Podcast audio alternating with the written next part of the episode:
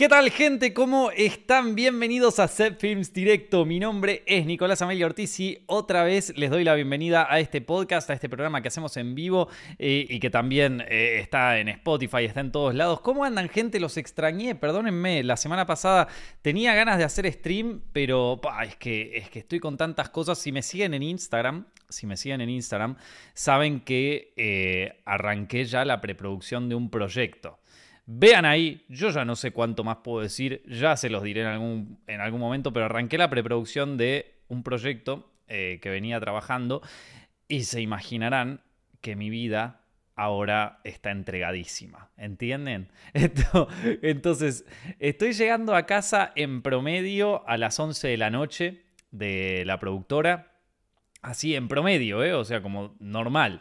Y em, el trabajo es extensísimo. De hecho, en este preciso momento tengo que responder como 28 mails eh, para mañana. Esto es, e, e, es, es, una carnicería que, a ver, que yo amo, me gusta, una carnicería de adrenalina y amor, pero una carnicería al fin. O sea, se imaginarán qué tiempo ya eh, la, idea de tener tiempo ya no existe. De todas maneras, a mí me encanta hacer este podcast y me encanta eh, interactuar en vivo con ustedes y es algo que quiero seguir haciendo en la medida de lo posible. Obviamente... Eh, van a haber días donde no me dé el tiempo, van a haber días donde sí, pero, pero bueno, la cuestión es que voy a estar un poco limitado por eso, porque estamos dándole a mil. Va a quedar buenísimo, yo estoy muy contento. la semana pasada, bueno, como vieron en Instagram, estuvimos viendo localizaciones no voy a decir nada más. Esto, y, y estuvo, estuvo bueno. Ya, ya eh, voy, a, voy a ver qué me dejan decir para la semana que viene. Pero, pero bueno, lo que ya pudieron ver ahí, vieron. Eh, en fin, ¿cómo andan chicos? ¿Están bien? ¿La están pasando bien? ¿Cómo está la gente del chat, los que están viendo esto en vivo? Saben que podemos ver esto en vivo también. ¿eh? Lo hacemos en eh, youtube.com barra Directo, me parece que se llama así el canal, o si no buscan Films Directo en YouTube, pero bueno, me alegra que lo estén viendo espectacular. Así que eh, hoy tenía ganas de hablar de algunas películas que vi en las últimas semanas y de algunas series y algunas cosas, como siempre, ¿vieron? Como siempre, quería arrancar por una de las películas que más me gustó, que me pareció fascinante.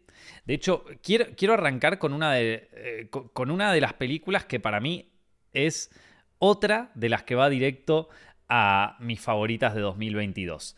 Hoy les voy a hablar sobre Nope, la película de eh, Jordan Peele. Me gustaría también leerlos un poquito ustedes, saber qué opinaron sobre eh, esta nueva película. Saben que eh, Jordan Peele es el director de dos películas anteriores. una fue Get Out, que ganó el premio a Mejor Guión en los Oscars. Y después tiene otra película que se llama Us. Nope es una película que ya vengo hypeando desde que desde que se lanzó, o sea, desde que está, a ver, está entre las películas que yo más esperaba de 2022, si quieren pueden buscar ese video en Set Films. La cuestión es que es una peli que yo vengo con muchas ganas de ver, sobre todo después de ver As. As para mí es la mejor de él. Me encanta, me encanta As. Yo sé que a mucha gente prefiere toda la vida Get Out eh, y, y bueno, está relativamente justificado. No sé, eh, sé que es una opinión de, no de las más populares. De hecho, cuando conté que a mí As me gustaba más que Get Out y que sigue siendo una de mis preferidas de Jordan Peele, o sea, sigue siendo mi preferida de él. Em, pero eso parece que nadie comparte esa opinión. Parece que As no, no la tienen como de las mejores. A mí me encanta. Eh, entonces, nada, le tenía mucha fe a Nope eh, y cuando me enteré que era una cosa así medio de aliens, cuando, viendo el tráiler y todo eso, dije, pa, ¿por dónde la llevará este tipo? Porque vos sabés que no la va a llevar por el lugar normal, ¿no? No, no va a ir por el lugar como este tipo nos va a hacer algo. Este tipo nos va a hacer algo distinto. Eh, esta película está protagonizada por eh, Kiki Palmer y Daniel Kaluuya y son dos personajes que se dedican al adiestramiento de caballos eh, para película, para la industria cinematográfica. O sea, ellos están, doman a sus caballos y después los usan para sets de películas o para bueno, cualquier cosa que tenga que ver con la industria cinematográfica, publicidades, series, audiovisuales en general, ¿sí?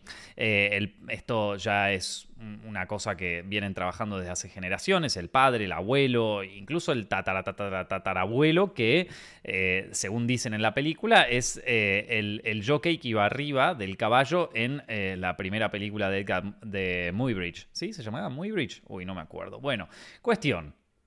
Eh, resulta que estos tipos los empieza a acechar una cosa que está en el campo de sus caballos y que no saben bien qué es, pero que aparece y ataca durante la noche y durante el día se esconde entre las nubes. Dicho esto, bueno, eso es lo que se puede ver en el tráiler. Voy a hablar de spoilers de esta película. Creo que desde el principio de la película ya se podría considerar un spoiler. Eh, yo no me esperaba absolutamente nada de, de, de, Nope. Y de hecho el tráiler, el tráiler logra ser muy sutil con los detalles y engañarte un poquito, no, no, no engañarte mal en el sentido que te vende una cosa que no es, no, no, la película está, está bien, pero pero te lleva a creer una cosa que finalmente no es. Y ahora sí, dejémonos de, de vueltas y indirectas, vamos directo con spoilers. Vamos directo con spoilers, gente. Yo ya se los, se los, avisé. Y si quieren pueden comentar ustedes también a ver qué opinaron de la película. Em, a ver, para mí esta, o sea, esta película es la más eh, a ver, él, ya dijo, él ya dijo que esta iba a ser su película así más eh, de entretenimiento al palo, eh, su película más bombástica, más así grande eh, y su película más aventurera. Y en cierto modo a mí me hace acordar muchísimo a las películas de Spielberg. O sea, es, la película Amblin de Jordan Peele, ¿sí? Medio western, medio aventuras, medio mezcla con eh, ataques extraterrestres, ¿no? Es tiburones, encuentros cercanos del tercer tipo. Bueno, es la peli Spielbergiana de, Jordan Peele. Me parece que está buenísima. Eh, la, a ver, la, trama se la puede o sea, se la puede atacar por muchos lugares. Hay, como muchas. Es que hay muchas cosas para hablar de la peli, la verdad. O sea, se puede hablar desde lo técnico hasta eh, el simbolismo que hay en la película. A ver, la historia es una historia normal. O sea, es tiburón. Es tiburón versión un alien. Pero lo, que está bueno de esta película es que. Eh, empieza a atacar un poco más el tema de la obsesión eh, de, las personas, sobre todo en esta generación y, aquellos que han crecido con eh, la televisión ficcionalizada o incluso con la... o, sea, todos aquellos que hemos crecido con el audiovisual, eh, más ahora en Internet, aunque Internet no se menciona demasiado en la, eh, en la película, pero digamos que ahora está súper exacerbado, pero bueno, la obsesión de la gente en no solo capturar cosas en imágenes, sino en controlar el ambiente que hay para generar una imagen o para crear una historia, ¿sí? Toda esta película gira en torno a esa temática inicial que es el control de lo salvaje en pos de crear una imagen, ¿sí? Vamos a ponerlo así. Em, que, que, obviamente es incontrolable y obviamente termina en un caos eh, que, es inimaginable, porque la naturaleza, por más de que se quieran hacer los cracks, los, científicos y todo, la naturaleza no se controla, amigo. La naturaleza un día te dice no y no. Esto. Em, entonces es muy bueno cómo la película va explorando todo ese universo. Vieron primero eh, a través de un paralelismo entre una serie de televisión que veían los personajes anteriormente, que era la de, la de Gordy, eh, que era un chimpancé que se volvió loco en pleno set y destruyó todo. Por cierto, una cosa, la escena esa de Gordy, no la del principio de la película. Al principio, el, prólogo de la película es, es como casi todo, eh, es, es la masacre de Gordy, pero...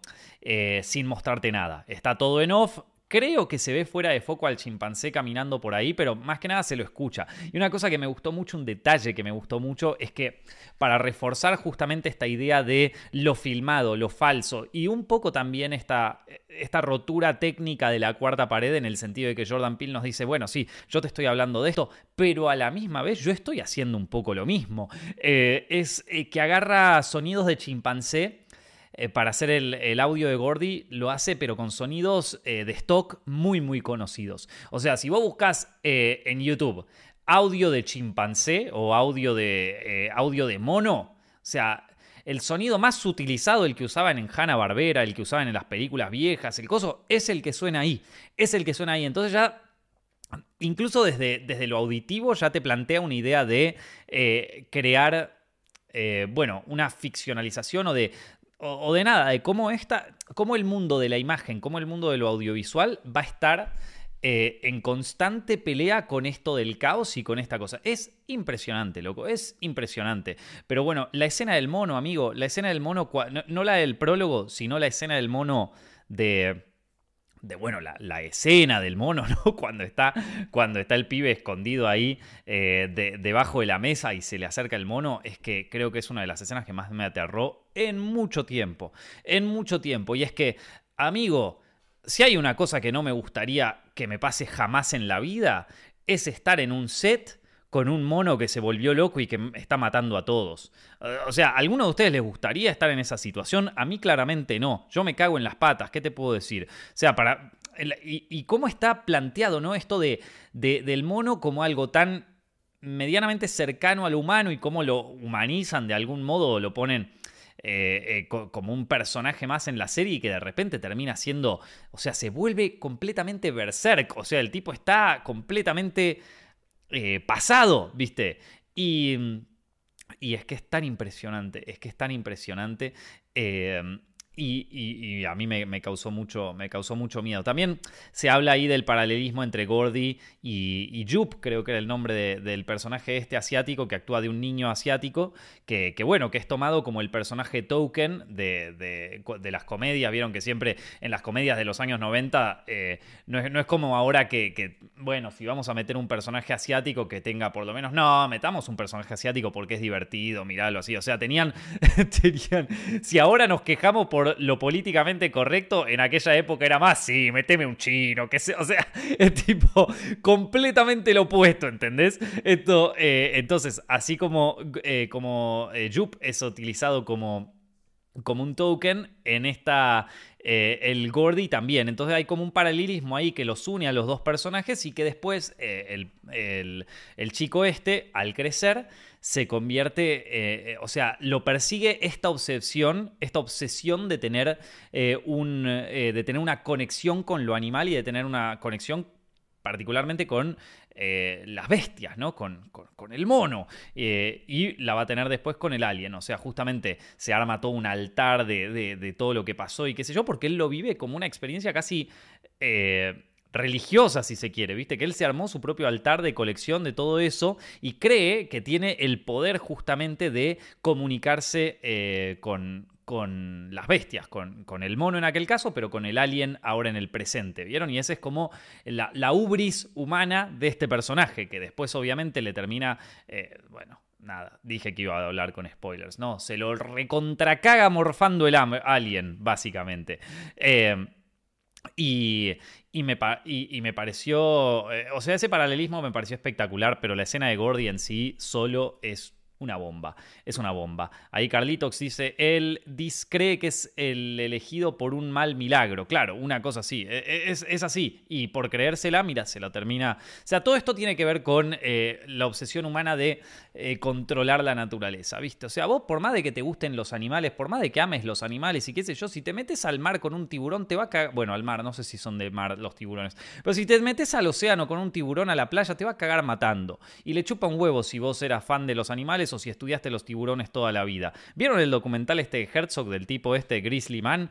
Que, que cuenta justamente eh, la historia de un tipo que estaba obsesionado con los osos, que creía que podía comunicarse con ellos, que tenía toda una filosofía de vida alrededor de los osos y el bosque y de qué tan... Bueno, se cagó muriendo, se lo cagaron comiendo los osos. Esto es lo mismo.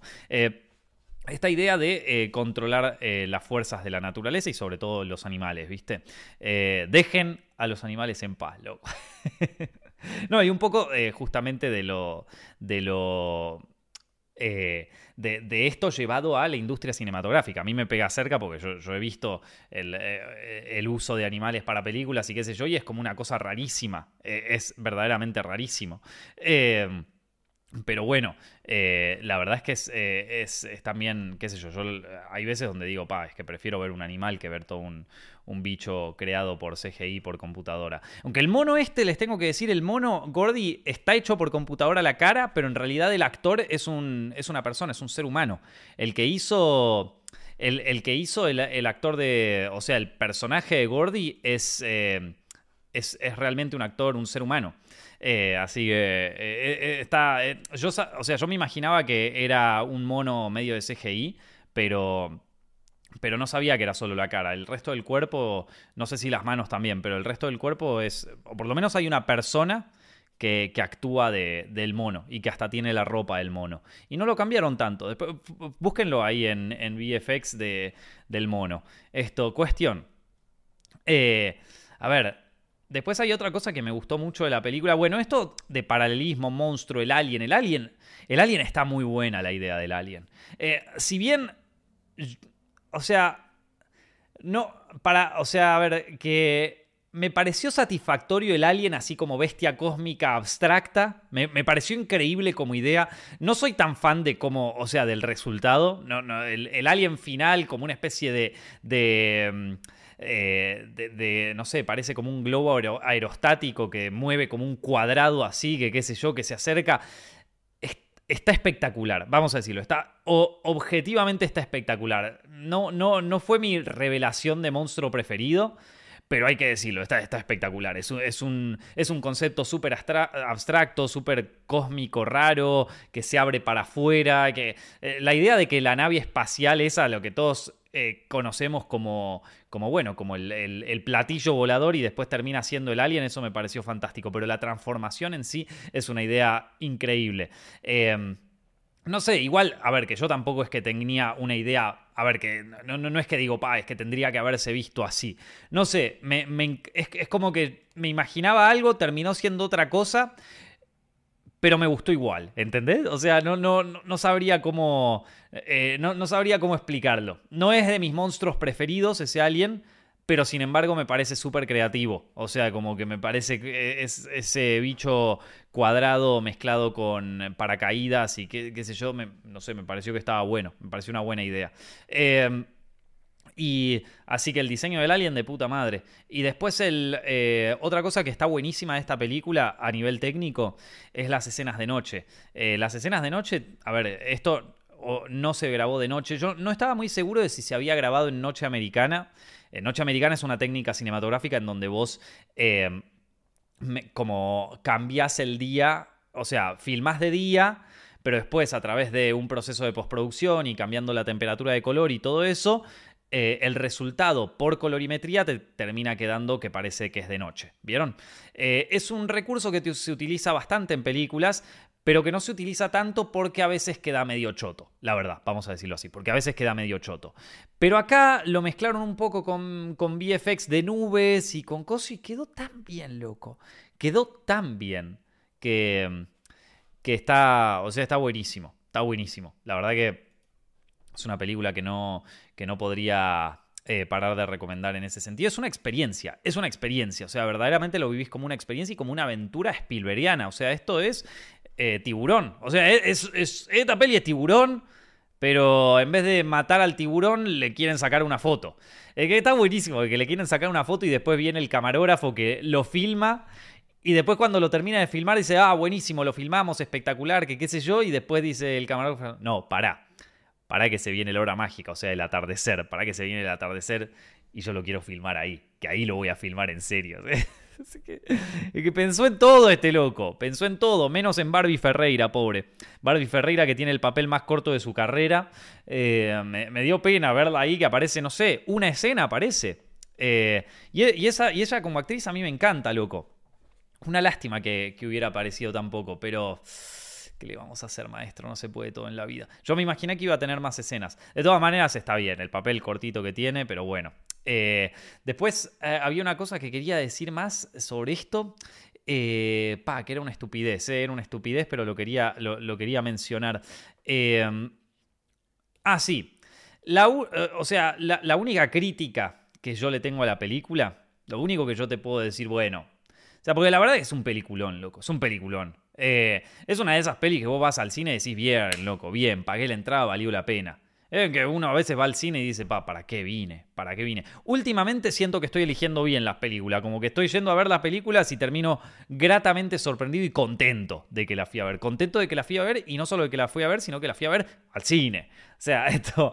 Eh, Así que estaba, la, verdad que, estaba, que, fue una experiencia, una experiencia espectacular. Sin embargo, si tengo que hacerle una crítica, una cosa que a mí no me gustó, eh, siento que esta película arranca un poquito tarde. O sea, arranca un poco tarde, se toma su tiempo para arrancar. Yo creo que eso se solucionaba directamente por montaje o volviendo un poco más espectacular la escena en la que el alien al principio, vieron que tenés el prólogo de Gordy, que bueno, ese lo dejamos ahí, no pasa nada. Tenés el prólogo de Gordy y después pasamos una escena en donde el alien, eh, vamos a decirlo así, mata al padre de, de estos dos chicos. Ponele. Eh, yo creo que esa escena, esa escena la hacen muy seca, o sea, como que te cae de una y ya está, el tipo está en el hospital, se muere, se le cayó algo encima, nadie sabe bien por qué. Yo creo que si, si esa escena vos la hacías un toquecín más épica, un poquitín más épica, o, con, o con una muerte un poco más grosera, vamos a decirlo así, es una muerte estilizada, está linda. Yo creo que si la hacías con una muerte más grosera, más mirá, o que venga el bicho y no lo llegues a ver, pero se lleva algo. Tipo tiburón, loco. En tiburón arranca así, arrancan los pibes, están nadando, turu, tu, tu, se los morfa a alguien y al día siguiente todo el quilombo y después se toma todo el tiempo del mundo para arrancar tiburón. Se toma rato, pero vos como ya sabés que está el tiburón ahí, cada vez que te muestran un plano de la playa decís, la puta va a venir el tiburón, la puta va a venir el tiburón. Y no hace falta que te muestren nada más, o sea, la peli se puede tomar el tiempo que quieras porque en algún momento la peli te muestra un plano de la playa, un plano general así de la playa y te vuelve a decir, che, ojo, eh, en cualquier momento sale. Eh, y entonces yo creo que, que eso le hubiera venido bien. A ver, que no pasa nada igual, o sea, después la, la seguís viendo y ya está, entraste de una, entras de una y está todo más que bien. Eh, me encantó, loco, me encantó, me, encantó esta de Nope y la, agrego a mis películas favoritas de 2021, sin lugar a duda, por, por, todas las cosas que acabo de decir y creo que es una peli que también está buena para para poder hacerla otra vez. O para, perdón, para poder verla otra vez. Em, creo que en una, en una, segunda visión uno puede encontrar más cosas todavía. Y eso me parece eh, algo, algo copado. Em, había algo que quería decir. No, bueno, que hay. Eh, o sea, una cosa que me sorprendió también es. Eh, en cierto modo. Vieron que hay como una especie de tendencia de las películas de, extraterrestres últimamente a que no es tanto tenemos que destruir al extraterrestre sino más bien nos tenemos que comunicar con ellos. ¿Vieron? O, por ejemplo, em, que yo creo que, creo que tiene que ver un poco con eh, Estados Unidos. O sea, vamos a pasarnos a inconsciente colectivo estadounidense, ¿no? Eh, si, ustedes ven las películas tipo Día de la Independencia, películas viejas de, Aliens, las películas de los 90, de los 80, Mars Attacks y todo eso, bueno, eh, todas te muestran un alien que viene, y que su objetivo principal es destruir a la raza humana y que el rol de, la humanidad en ese momento es destruir a la amenaza, destruirlo. Eh, tiene un poco que ver también un poco como en los 90 eh, el inconsciente colectivo capaz se imaginaba las, amenazas externas, ¿no? Como algo que, se tenía que destruir. Eh, y capaz que ahora, en estos últimos años, el inconsciente colectivo estadounidense no ve tanto la amenaza externa como una amenaza que se tiene que destruir, sino como quizás una amenaza también, pero algo que se tiene que controlar. O algo que se tiene que. O algo que se tiene que. Sí, que controlar o que tenemos que entender para que nos hagan caso.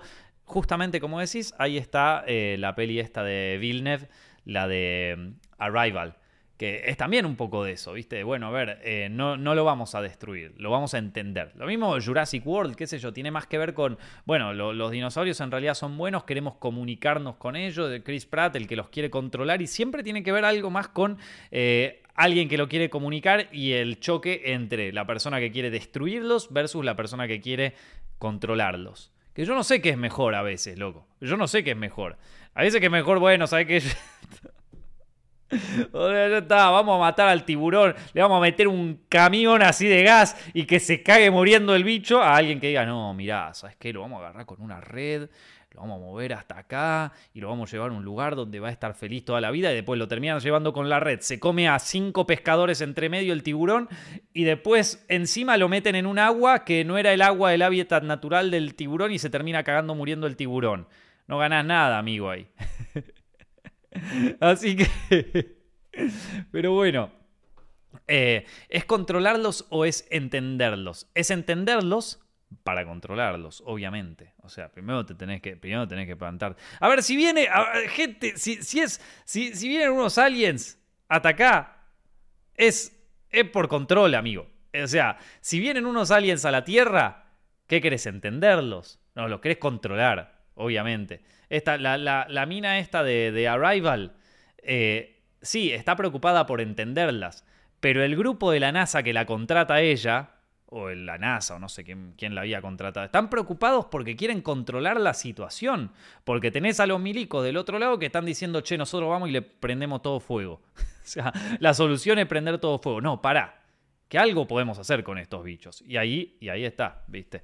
Eh, lo mismo en Don't Look Up. ¿Vieron en Don't Look Up que que se cae un asteroide sobre la Tierra y viene un grupo que dice vamos a destruir todo, vamos a tirar una bomba, ¡boom! que explote a la mierda. Y después aparece este, esta especie de Elon Musk que dice eh, yo tengo una mejor idea, ¿por qué no lo ponemos un coso y le sacamos todos los cosos naturales? O sea, eh, es así. They Live de Carpenter ya nos controlan. Bueno, no, pero eso es otra cosa completamente distinta. Ese es cine de conspiración.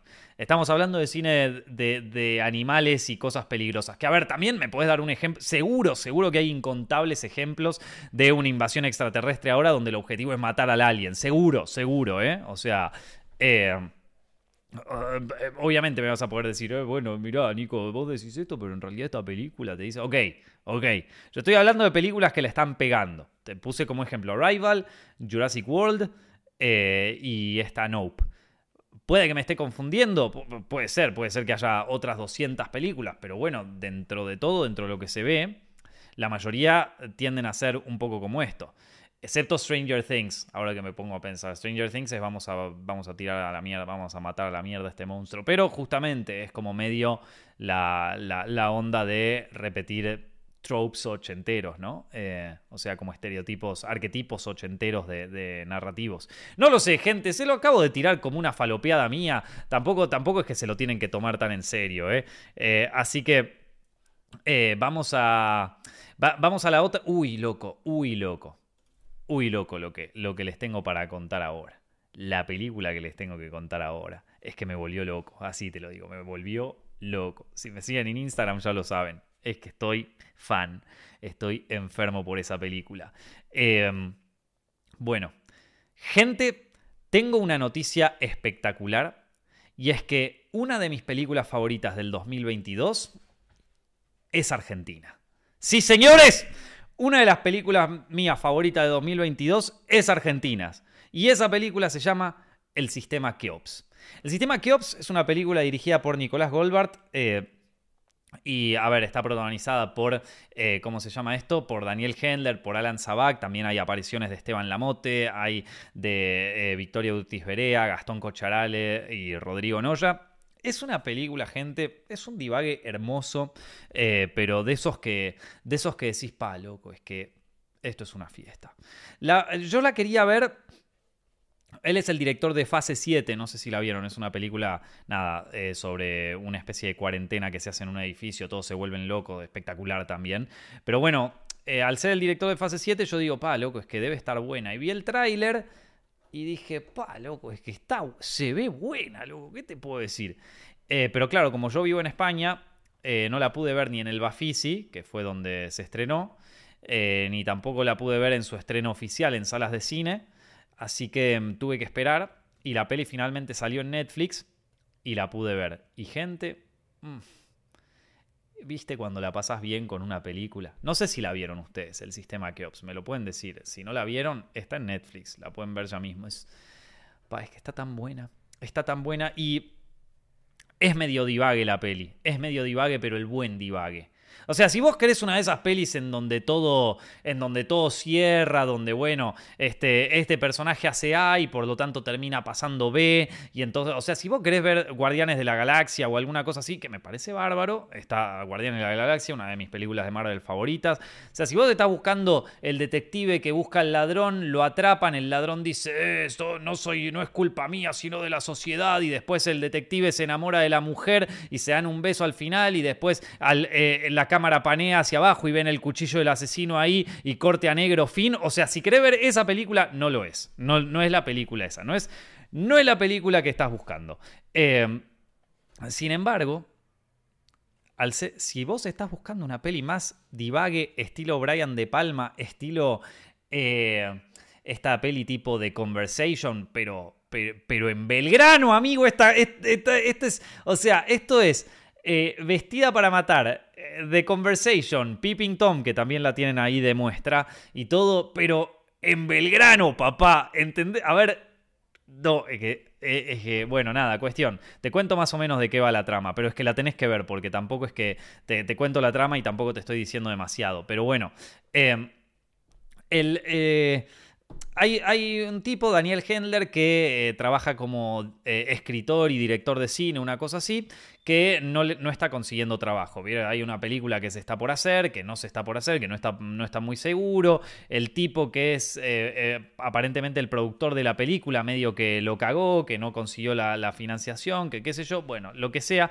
La cuestión es que el tipo está aburridísimo en su casa porque no pasa nada, porque el proyecto no se puede hacer, porque no le salen adelante los proyectos que él tiene. Y entonces entonces, en medio de un día de, aburrimiento, encuentra como uno de estos... Eh, de, estos eh, esquemas piramidales, viste, de que te encontrás, convertite en millonario en dos días, viste, una cosa así, lo encuentra, le pasa el mail, se suscribe a eso y se empieza a dar cuenta de que, lo están, de que desde que entregó el mail hay alguien que lo está observando, ¿viste? Entonces, que primero recibe un mail diciendo por favor llena el formulario, el tipo no lo llena y después le llega otro mail diciendo por favor llena el formulario, pero hay un video de la webcam de, de su cámara, ¿viste? De su casa.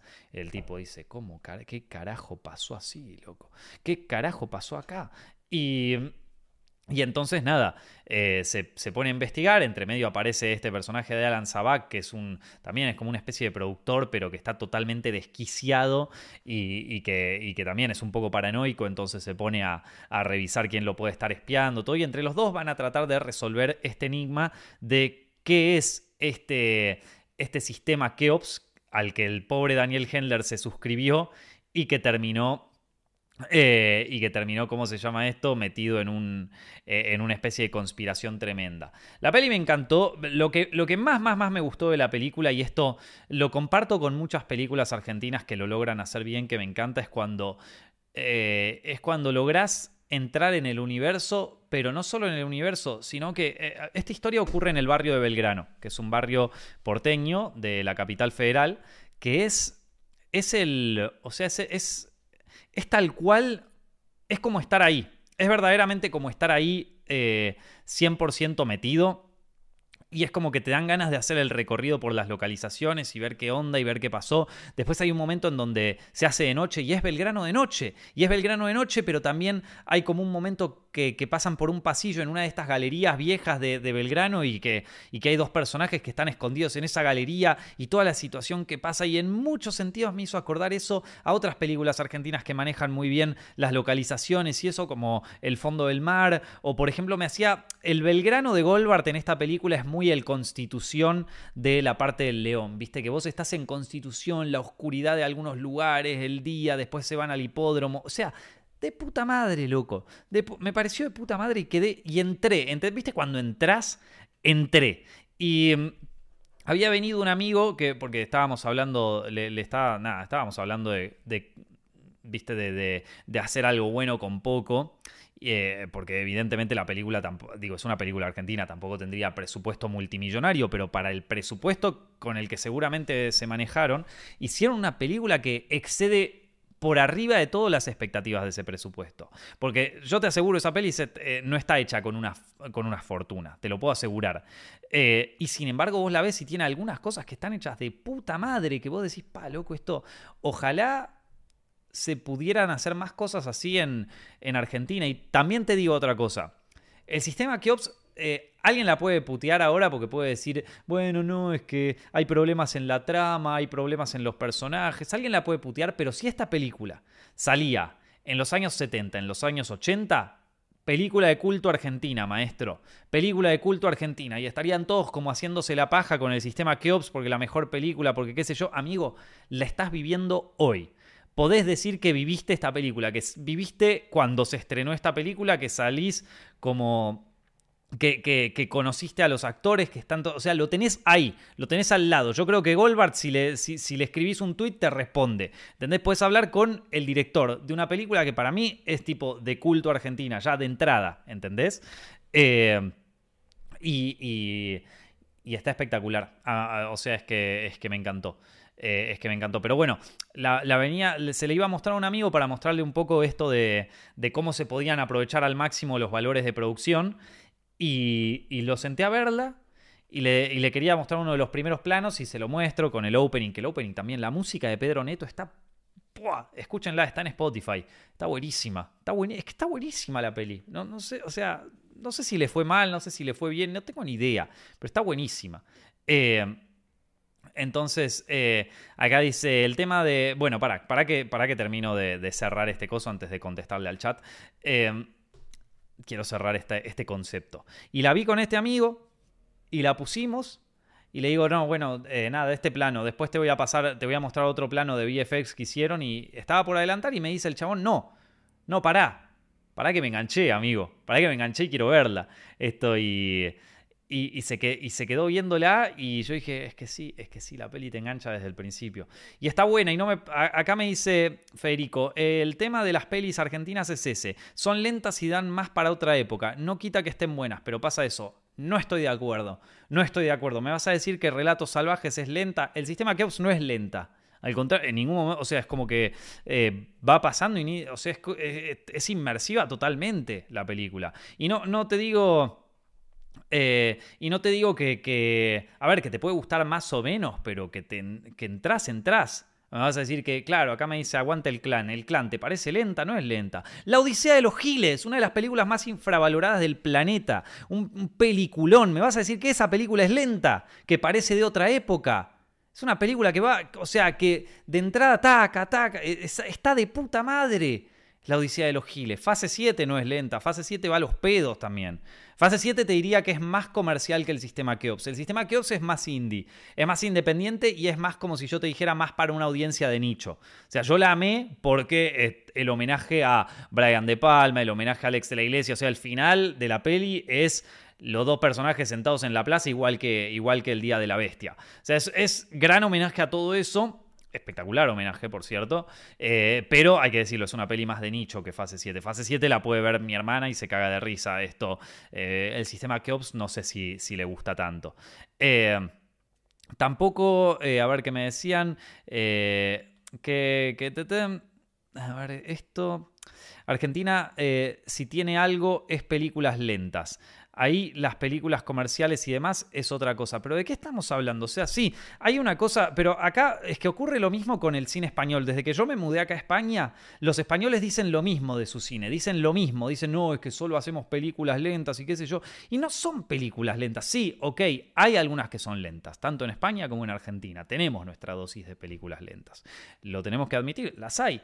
Como también hay películas lentas en Estados Unidos. ¿O vos te pensás que lo único que hacen en Estados Unidos son películas de Marvel o películas de... Eh, o Nope. O sea, no. En Estados Unidos hay muchísimas películas que se hacen, la gran mayoría no llegan a Argentina de lo malas que son, o no llegan al resto del mundo de lo malas que son.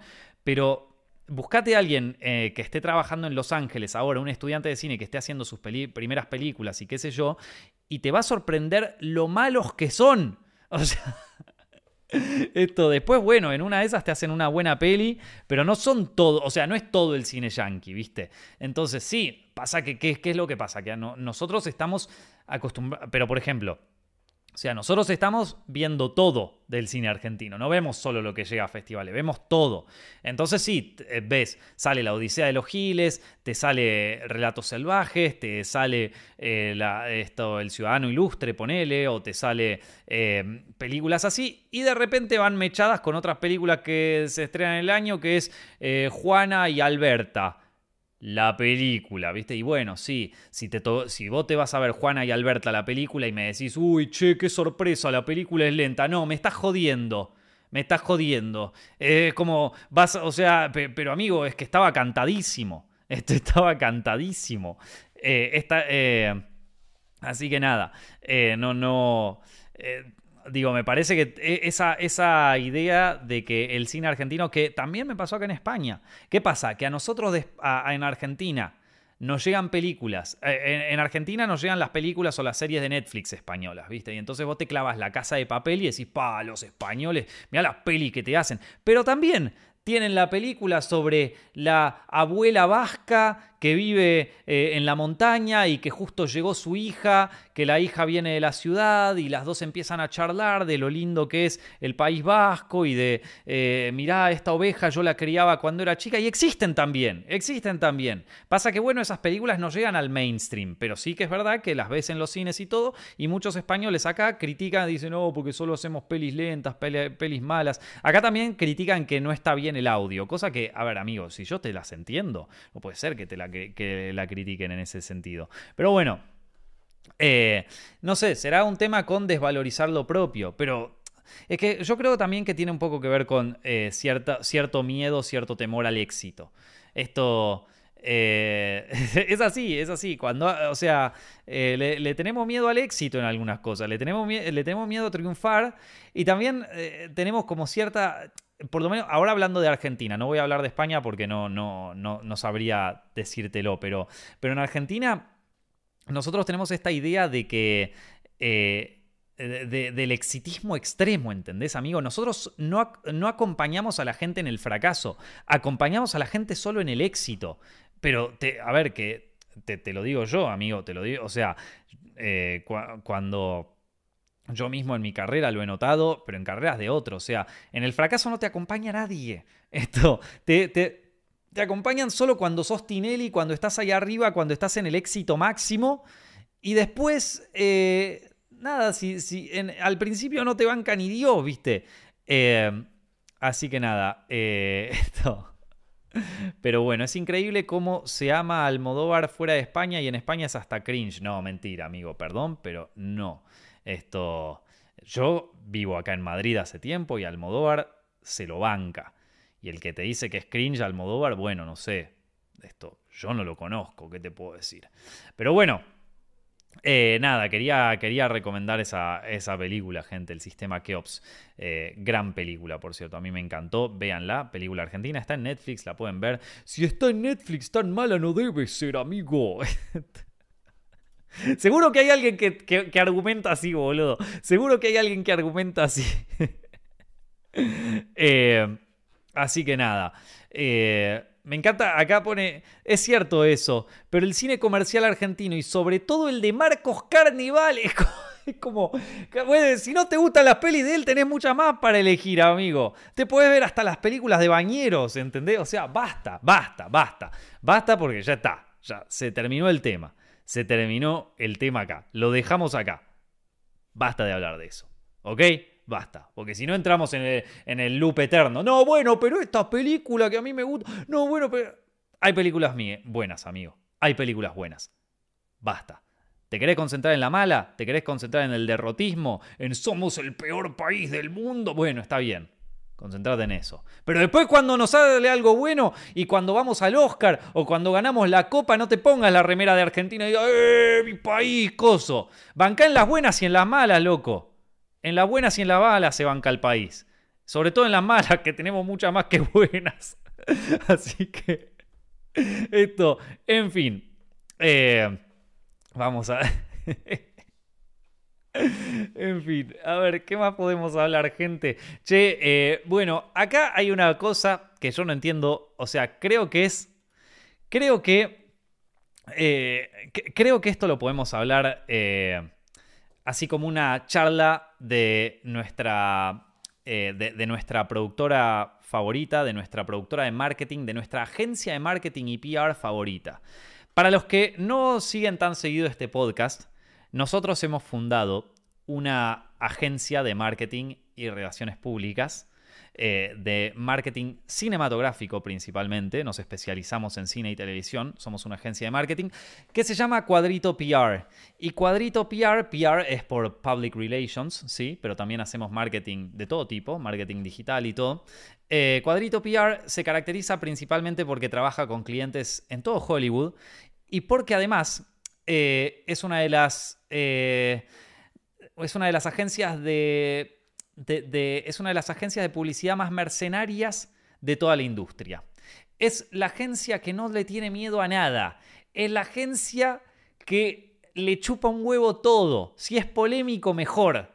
Es la mejor agencia de todo Hollywood. Eh, tiene clientes por todos lados, le va de puta madre, somos unos mercenarios. Imagínate, ¿vieron cuando yo a veces hago, la voz del tipo este que es un hijo de puta que, que, te dice, no, la peli no se hace así? Bueno, ese personaje es el fundador, es, el, es el, principal, eh, no, no es el fundador, no es el fundador, es el principal eh, donador de dinero, es el, es el financista de esta, de, esta, de esta agencia de marketing y PR. Eh, es la agencia de, marketing más mercenaria del planeta. Ok, ahora que la conocen, vamos a hablar un poquito desde la perspectiva de esta agencia de una serie llamada She-Hulk. O, como la tradujeron acá, eh, de eh, abogada Julka. Sí, señor. Esto que nos critican a nosotros por la, noche de las narices frías. Abogada Julka, papá.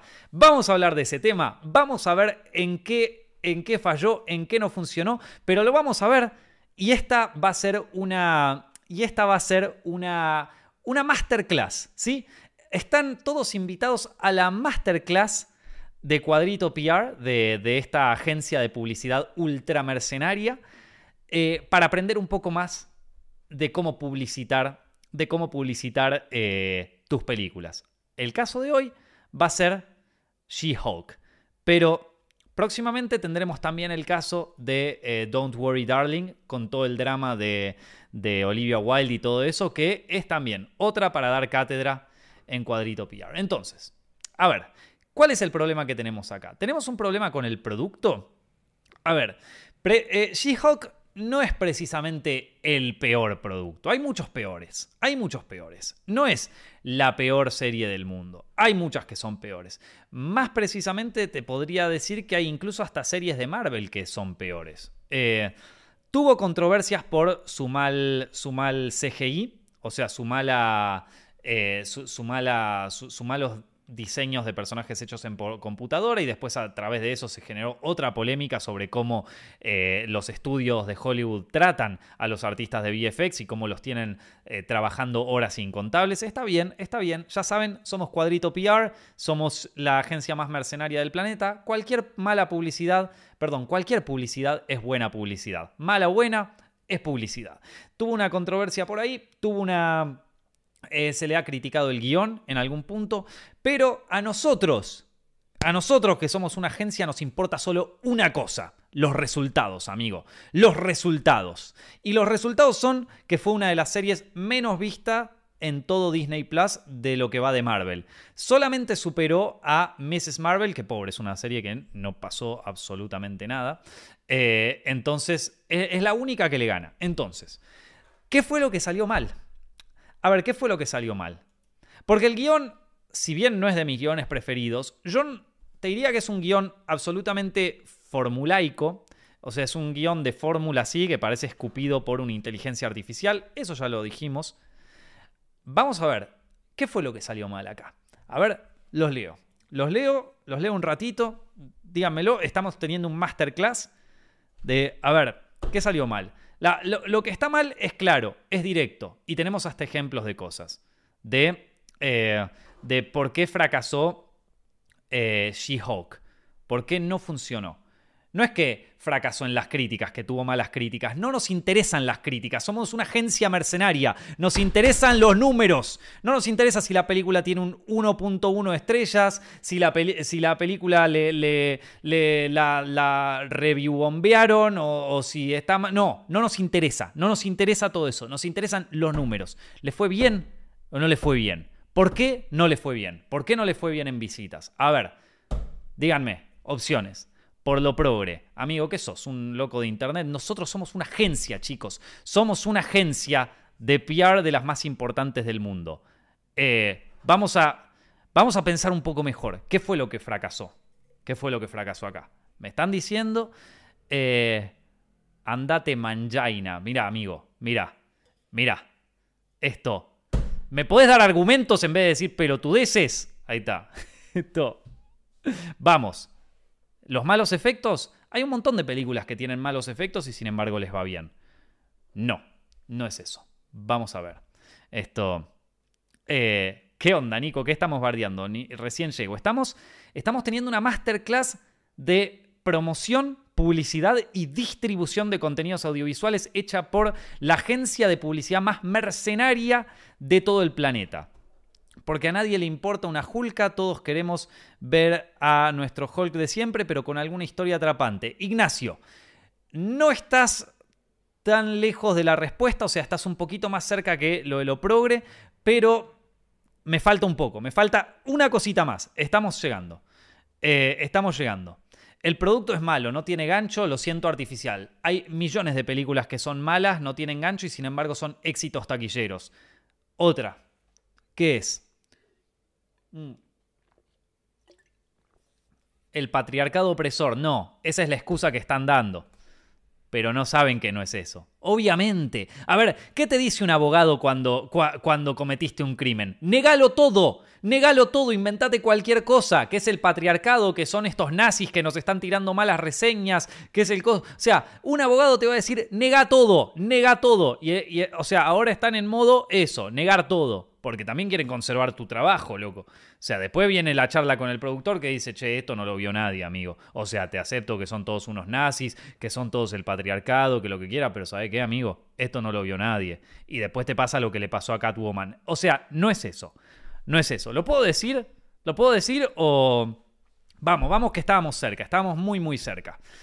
Eh, en una... Esto... ok, ok, vamos, Es, pensar un poquito a, fuerza. Ok, lo digo, lo digo, ok. Es bastante fácil, no, no es tan complicado. El problema, chicos, el problema y la razón por la que fracasó esta serie es simple y llanamente demográficas. Demográficas. Es así de fácil. La película la pudo haber pegado en todos los factores que ellos querían, pero le erraron en una cosa que es importantísima, que son las, las demográficas. La demográfica es lo primero que tenés que saber cuando salís a vender una serie o cuando salís a vender una película. De hecho, es lo primero que tenés que saber de tu propia película. ¿A qué audiencia está apuntada esta película? ¿Ok? Es lo primero. Demográficas. ¿Qué es, ¿A qué nos referimos con demográficas? A. A ver, voy a buscar la. Eh, no, me quiero confundir, así que voy a buscar la descripción exacta de la palabra demográfica, demográficas, eh, para que se entienda. Pero eh, demográfica es básicamente eh, a, qué gente consume el contenido, ¿no? Si son mujeres, si son hombres, qué edad tienen esas personas. Eh, de, qué país vienen. Bueno, es una forma de, de entender mejor a tu público a través de los datos demográficos. A ver, vamos a... Eh, ¿Qué es la demografía? Wikipedia, acá te lo digo. La demografía es el estudio de la población. Es una ciencia que estudia estadísticamente las poblaciones humanas, su dimensión y estructura, evolución y características generales. ¿sí? En el caso del marketing, la demografía es entender no a todas las personas ni a toda la población, sino a tu audiencia, a tu consumidor. ¿Sí? Entonces, si yo les tengo que preguntar, ¿A qué audiencia apunta She-Hulk? O sea, vos me estás vendiendo She-Hulk. ¿A qué audiencia apunta? Vamos a verlo.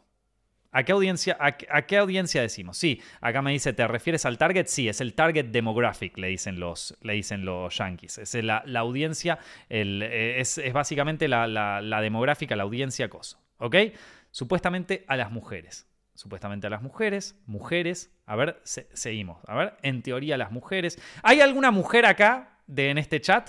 ¿Hay alguna chica acá en este chat? ¿Está apuntada hacia vos la serie? ¿Me lo pueden contestar ahí? ¿Me lo pueden decir? ¿Está apuntada hacia vos la serie?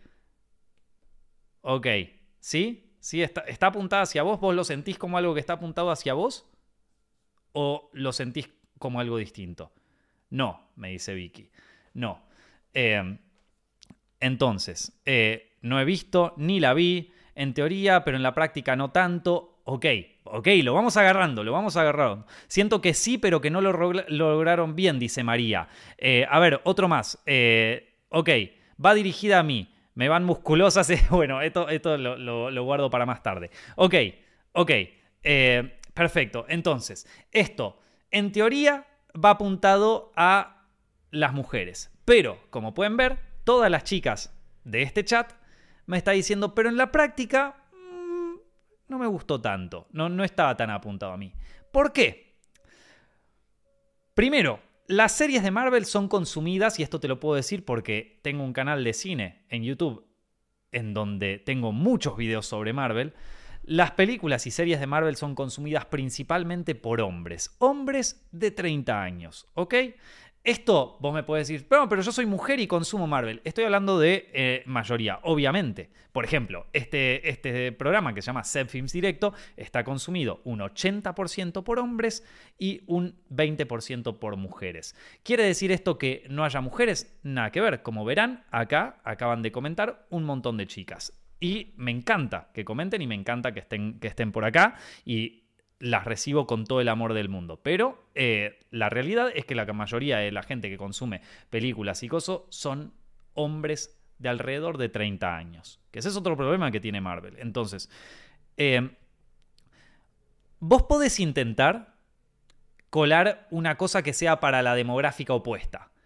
Pero no podés o sea, como, como productora, y te lo digo yo como productora de contenido, vos podés crear, o sea, tratar de incluir nuevas demográficas, pensando en distintas cosas. Lo que no podés hacer es alienizar a tu audiencia principal, a tu core demographic, se le dice, ¿sí? O sea, tu audiencia fuerte. No las podés echar, porque te va a pasar eso, vas a tener un fracaso.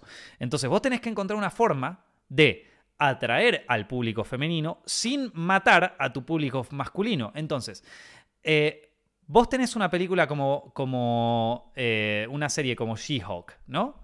En donde está protagonizada por un personaje femenino. Eso, un personaje femenino fuerte, ¿ahuyenta a la audiencia masculina? Está probado que no. Está probado que no. Porque películas como Wonder Woman fueron un éxito de taquilla apasionante en el que si bien hubo audiencia femenina, la mayoría de los consumidores de esa película son hombres. Eh, y de nuevo, volvemos al mismo tema. Nico, pero yo soy mujer y vi la película y nos está... No, estamos hablando de porcentajes únicamente, ¿ok? Yo tengo banda de videos en Setfilms. Eh, que hablan sobre Wonder Woman y si vos te fijas en las demográficas, son la mayoría hombres los que, los que ven ese tipo de videos o los que están interesados. Entonces, tenés que... Entonces, vos podés tener... Entonces, la idea de que tenés un personaje femenino y que eso hace que los hombres se enojen, no es verdad.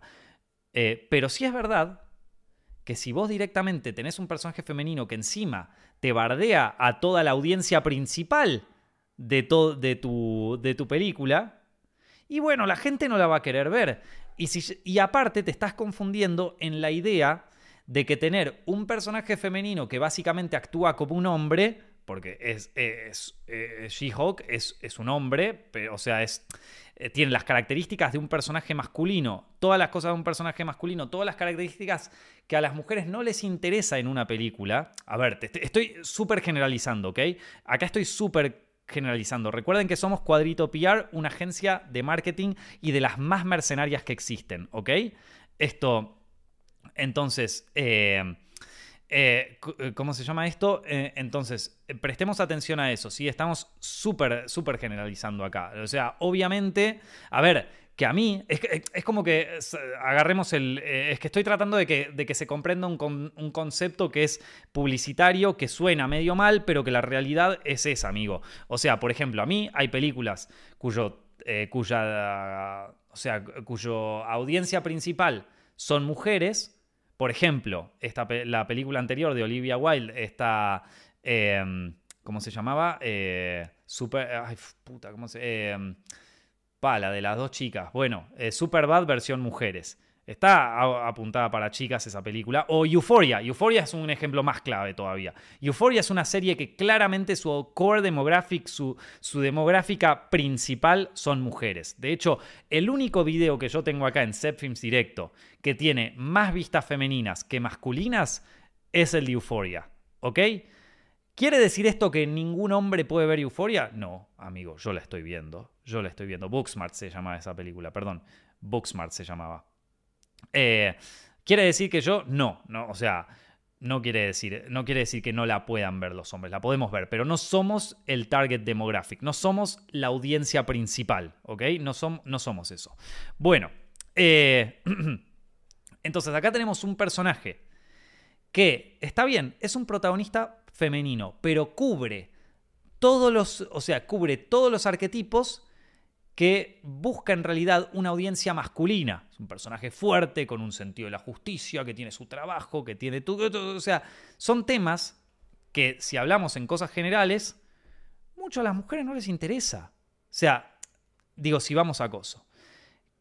La pregunta es ahí, si vos sos Marvel y tenés que hacer una película que querés atraer a la audiencia femenina, ¿qué haces? ¿Qué haces?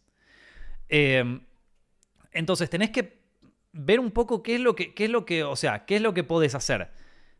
algo tipo Wonder Woman. En Wonder Woman tenemos un personaje femenino que atrajo de pedo, porque otra cosa que hay que recordar es que eh, la estrategia de marketing de Wonder Woman no fue, bueno, esta película es la película de las, de las mujeres. Salió medio así de repente cuando la peli se estrenó y a raíz de esa película, que Wonder Woman ya tiene su tiempo, a raíz de esa película es como que agarraron viaje y dijeron, ah, ok, listo, ya entendimos, pudimos atraer al público femenino, espectacular, vamos a hacer más cosas así. Después Marvel trató de hacer lo mismo con eh, eh, Captain Marvel y no le funcionó.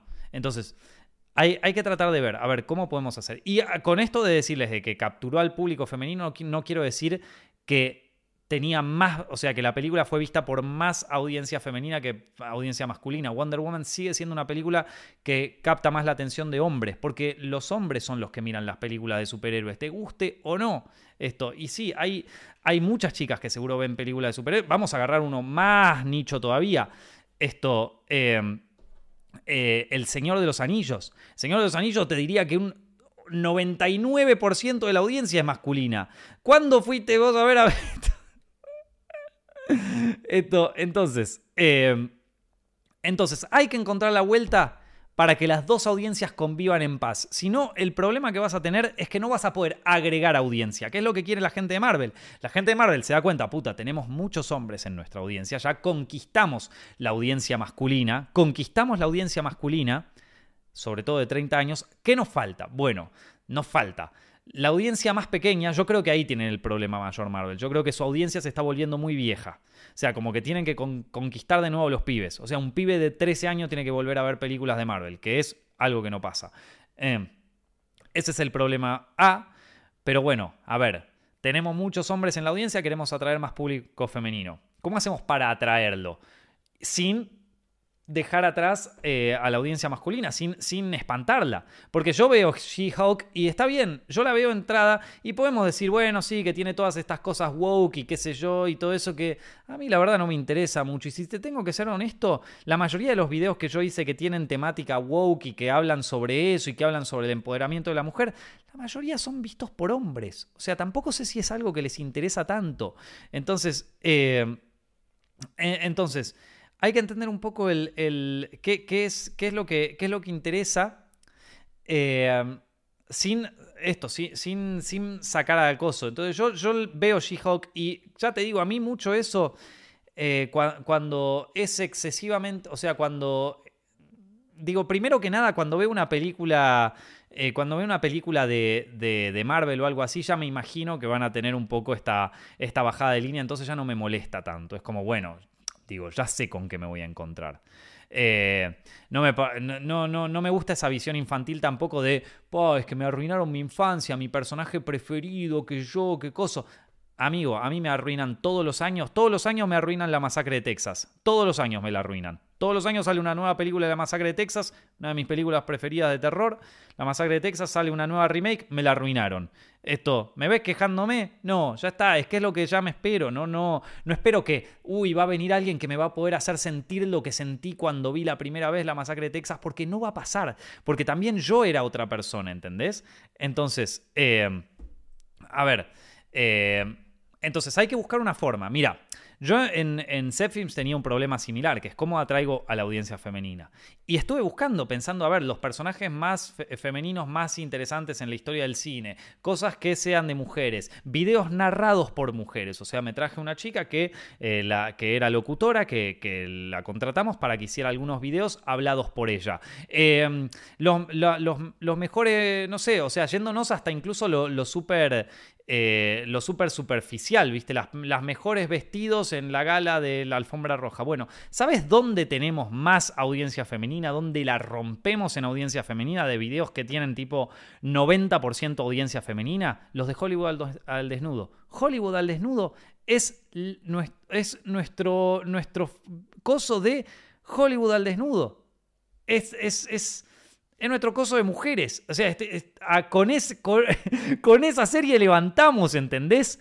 Con esa serie traemos audiencia femenina a lo bestia. Con esa serie se balancea el público femenino con el masculino en set films. Y vos decís, ¿qué? Bueno, amigo, ¿sabes qué? Es así. Es así, amigo. Es así. True crime sobre cosas que pasan en el mundo de Hollywood, ni yo me lo esperaba. Ni yo me lo esperaba.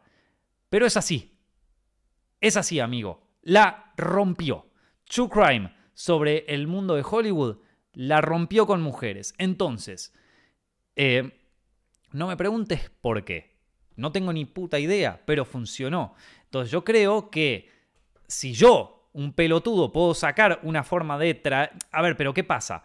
Eh, Hollywood al desnudo, por otro lado, tampoco ahuyenta a la audiencia masculina, también lo termina interesando, ¿entienden? Entonces es como que logro combinar a las dos. Y por eso les va tan bien a los videos, porque yo ya tengo a la audiencia masculina, entonces la audiencia masculina ya, ya los va a ver de todas maneras, Encima también tengo una audiencia femenina que no suele ver videos de set. Entonces le va de puta madre, amigo. Les va de puta madre. Y las películas de Marvel tendrían que lograr eso, tendrían que lograr unir a las dos audiencias. O sea, ok, tenemos a la audiencia de 30 años, ¿qué podemos hacer para atraer a este público que no ve nuestras pelis? No, ¿qué podemos hacer para agarrar a este y tirar a este y que no nos salga ninguno? ¿Entienden? Esto, bueno, cuadrito PR, queridos. Ahí está. Hoy aprendimos sobre demográficas, masterclass. Que esto se va a dar en escuelas de cine en algún momento. demográficas y lo importantes que son para que tu producto funcione. Vos tenés que conocer quién es tu audiencia antes de salir a venderlo. Tenés que saber quién es tu audiencia y tenés que investigarla.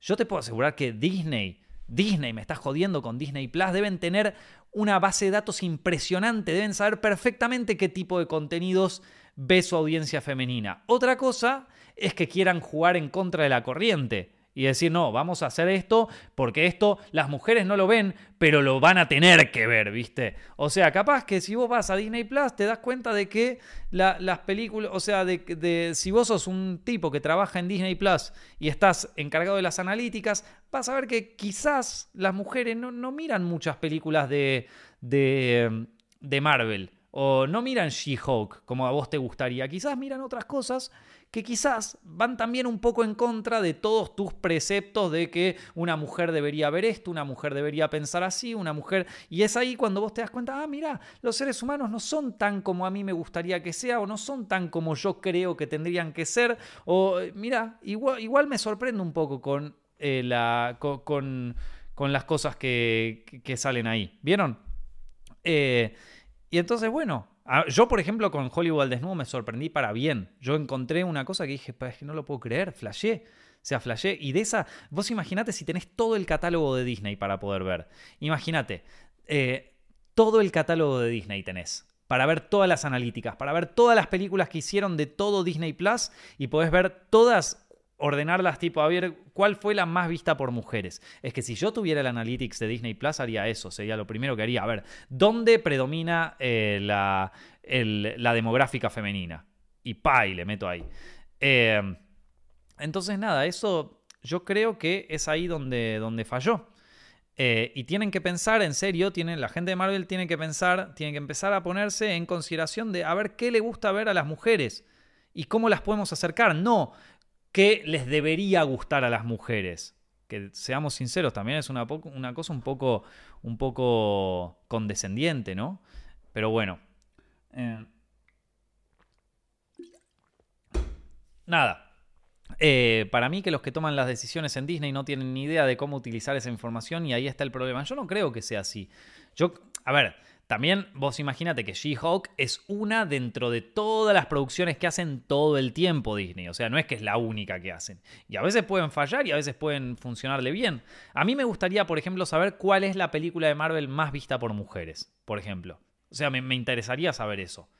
Eh, y trataría de ver cuáles son las... O sea, si, si, yo, si a mí me llega este problema, yo digo, ok, vamos a ver cuál es la película de Marvel más vista por mujeres. Eh, y te vas a dar cuenta que la más vista por mujeres será una de todas las películas. No creo que sea Capitana Marvel, no creo que sea Capitana Marvel, pero será alguna película, qué sé yo, ponele, no sé, eh, Avengers Endgame, y será un 30% de mujeres contra un 70% de hombres. Para mí ese es, ese es como el, el número.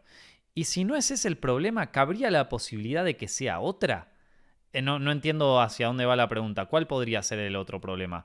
Yo creo que, yo, yo, creo que ese es el problema principal, que, no, que le erraron a la demográfica. Hicieron una serie, hicieron una serie que apunta supuestamente a mujeres de 30 años, pero que claramente no está siendo vista por mujeres de 30 años, o sea que le erraron de entrada en el, en el target demographic.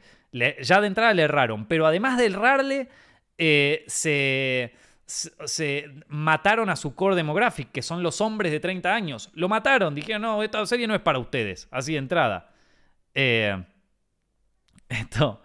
Eh, así que nada. eso es lo que yo creo. Fue, fue es, una, acá dicen, el nivel de polémica que va a generar esta serie va a ser tan sonada que las mujeres van a terminar viéndolo solo por saber de qué hablan tanto los hombres de esto y están... No, bueno, y están tan dolidos. No, bueno, a ver, justamente, para, para si, si, esta cosa genera cierta polémica, va a ser mejor porque por lo menos la va a ver alguien.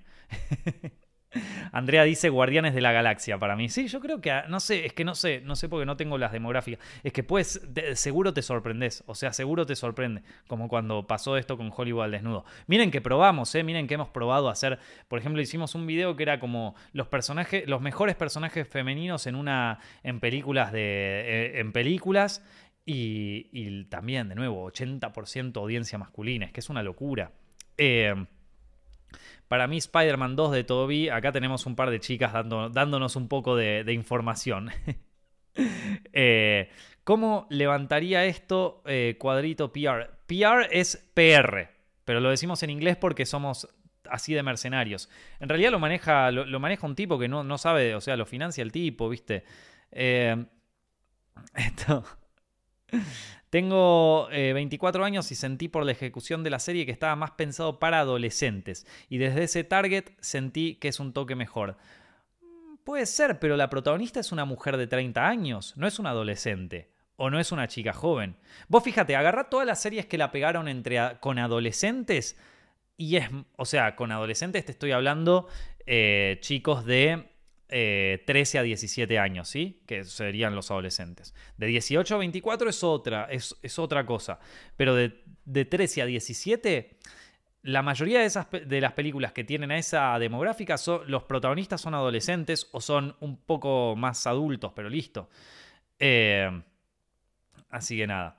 Bueno, eh, o sea que no se la juegan por una audiencia específica, sino que intentan agarrar a todas.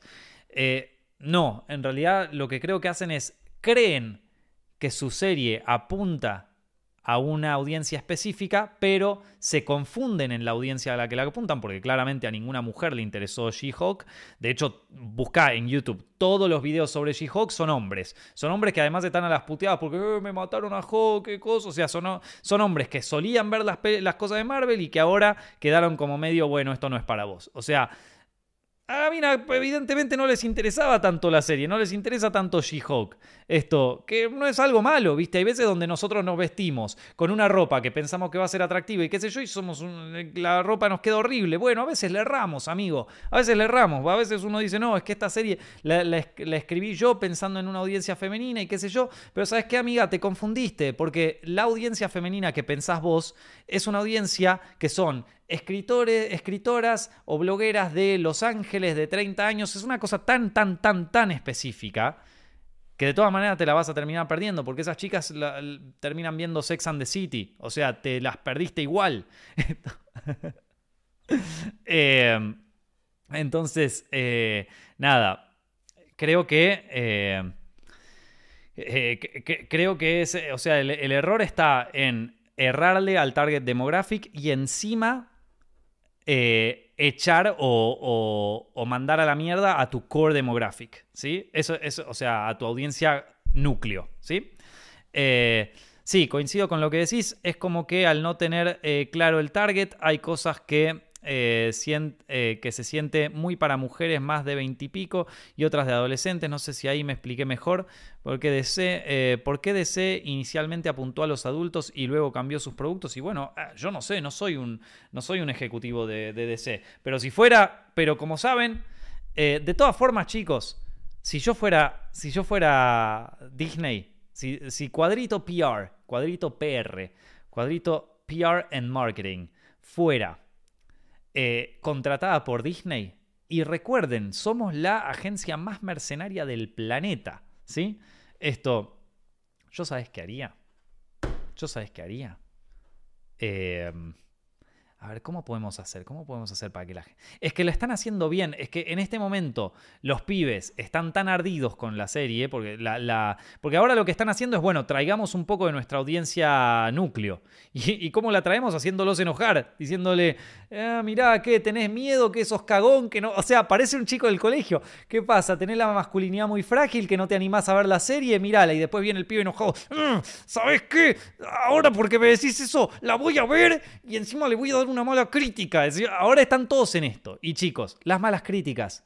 Somos, somos cuadrito PR. Nos chupan un huevo las malas críticas. Nos chupan un huevo lo que la gente dice en Internet. A nosotros nos interesa traer gente, traer números. Necesitamos números, amigo. Necesitamos traer más gente. Chupa huevo, ¿cómo? Yo creo que igual, o sea, ya, que tenés un producto que está muerto, que, que falleció, que está acoso, bueno, aprovechate un, un, poquito de polémica. Si los pibes estos la quieren putear y te terminan haciendo publicidad gratis puteándote la serie y encima se pone de moda putearla y tenés un montón de gente que dice, ay, ahora yo quiero hacer mi reseña y yo quiero hacerlo para hablarlo con mis amigos de todo lo que es políticamente incorrecto, bueno, te traes al core audience de nuevo y ya está. Y listo, amigo. bueno. Em, con esto, chicos, eh, creo que ya dijimos todo lo que había que decir. Espero que hayan disfrutado de este podcast. Me voy a quedar un rato en vivo hablando con la gente acá. Eh, hoy no me voy a poder quedar tanto tiempo, pero para aquellos que eh, están escuchando esto en Spotify, espero que la hayan pasado espectacular. Saben que pueden darle una buena reseña si la pasaron bien pueden compartirlo con algún amigo todo esto y saben que estamos también en YouTube en eh, Directo. Búscame por ahí eh, y en una de esas lo casas en vivo y te puedes quedar para la conversación después. Les mando un abrazo enorme a todo el mundo y espero que la pasen increíble. Chao.